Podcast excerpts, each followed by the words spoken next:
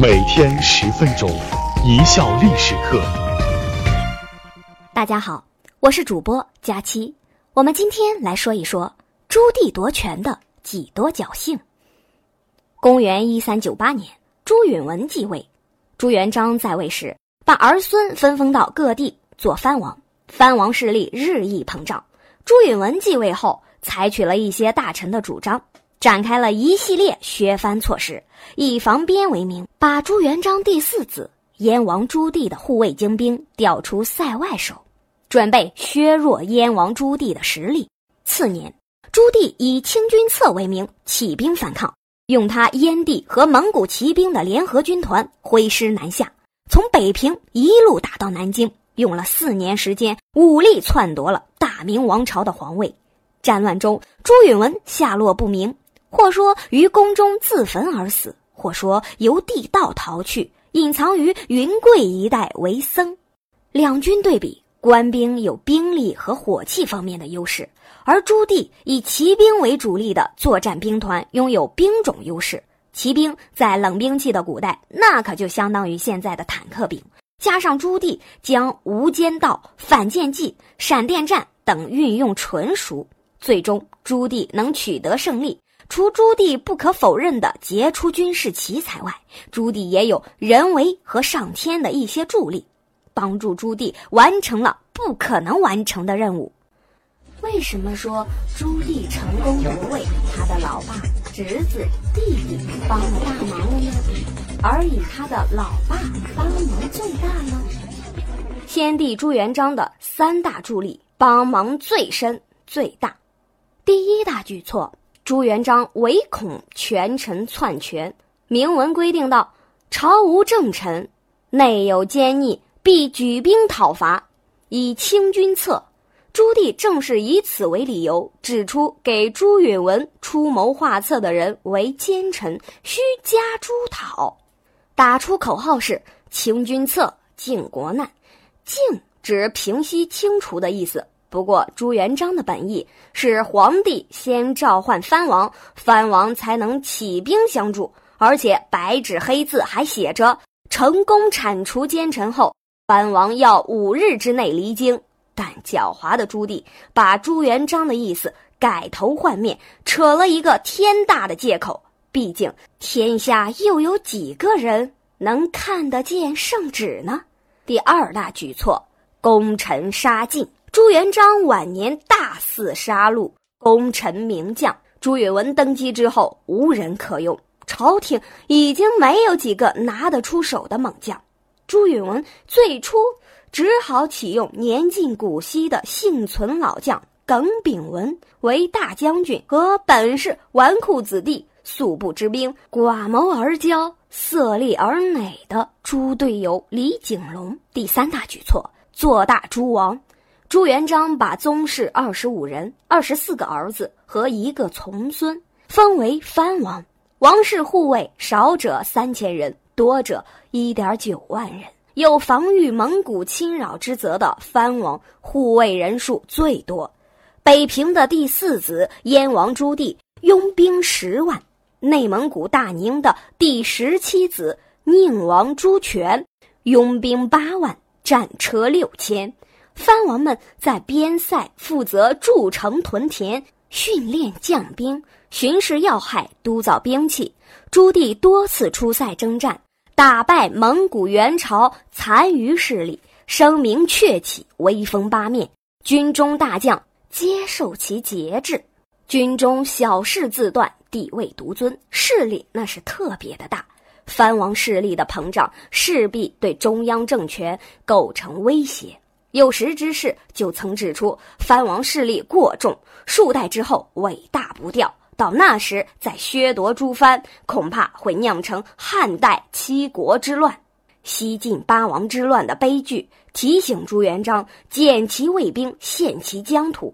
朱元璋也不知哪根神经短路，或者脑子进水了，不但听不进劝告，反而将上谏削藩的人下狱囚禁而死。你说朱元璋的作用大是不大？侄子皇帝朱允文受御的免死牌，我们可以把它理解为超级防弹背心儿。朱允文在下令征讨叔父朱棣的同时，又莫名其妙、妇人之仁的为朱棣颁发了看似仁慈，实乃荒谬的不杀叔父诏。就是说，用下圣旨的方式告诉部队，大家在战场上务必刀剑长眼，手下留情，绝对不许杀我叔叔。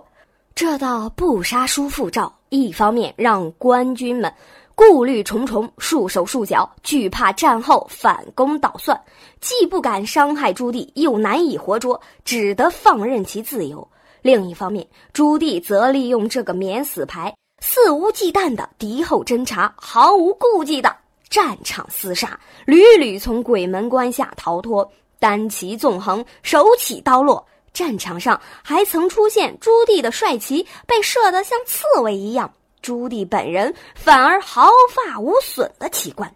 弟弟宁王朱权的无心之举，或是在演双簧。宁王朱权本来没有起兵反抗朝廷的打算。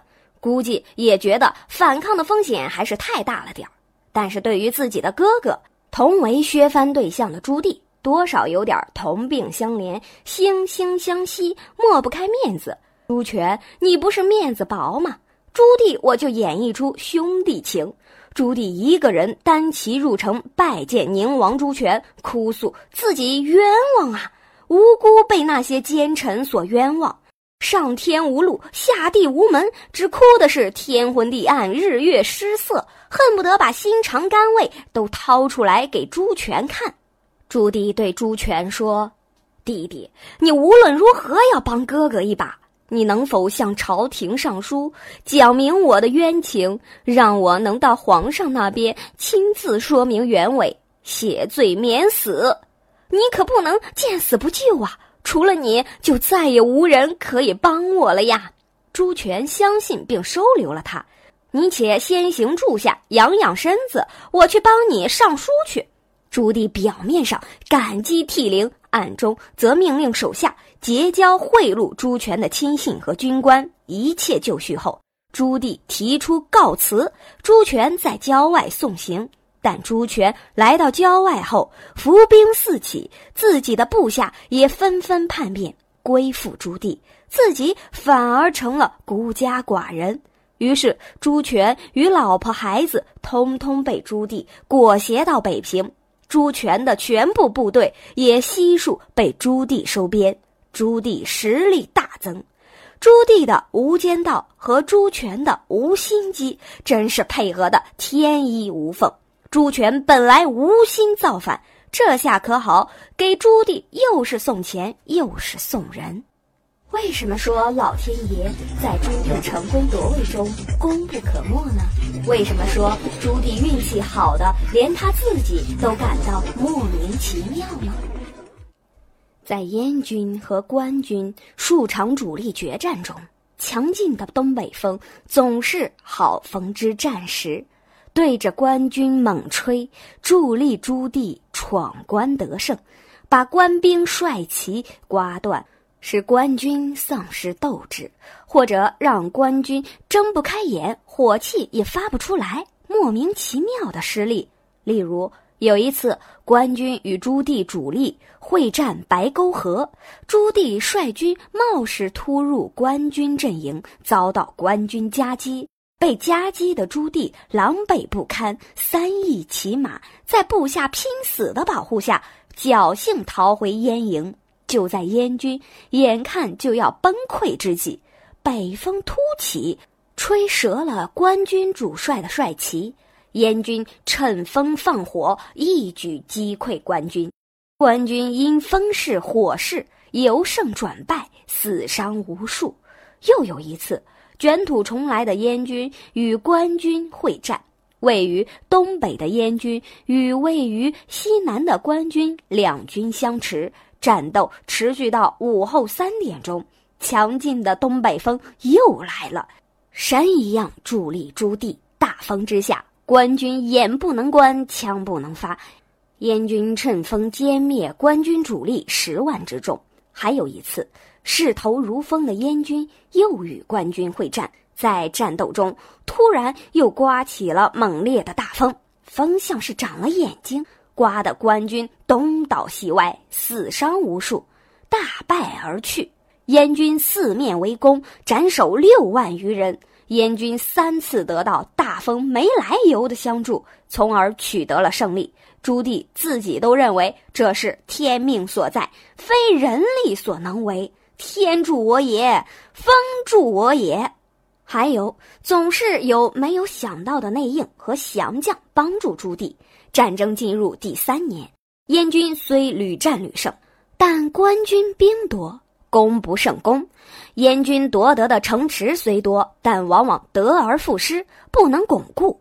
正在朱棣为此而苦恼之际，首先，南京宫廷里不满建文帝的太监送来了南京城空虚宜直取的情报，这是朱棣没想到的内应。朱棣据此决定举兵南下，直指京城。建文四年。朱棣率军渡过淮水，准备强渡长江。长江天堑历来是偏处江南的朝廷抵抗黄河流域政权、北方游牧民族南侵的重要屏障，如三国东吴抗击曹魏数十载，但到朱棣这里却是轻松的不敢相信。强度需要重兵攻克北岸重镇。还需要强大的周师辅助渡江作战。朱棣首先依靠内应，兵不血刃攻下扬州，随后降将陈宣适时出现，用舟船载燕军自瓜州渡江，促成了朱棣这一历史上极为轻松的渡江之旅。燕军自瓜州渡江后，抵金川门，守卫金川门的李景龙开门迎降，燕王进入京城。文武百官纷纷跪迎道旁，在群臣的拥戴下，即皇帝位，是为明成祖，年号永乐。历时四年的靖难之役，以燕王朱棣的胜利而告终。感谢大家的收听，本节目由一笑而过工作室出品。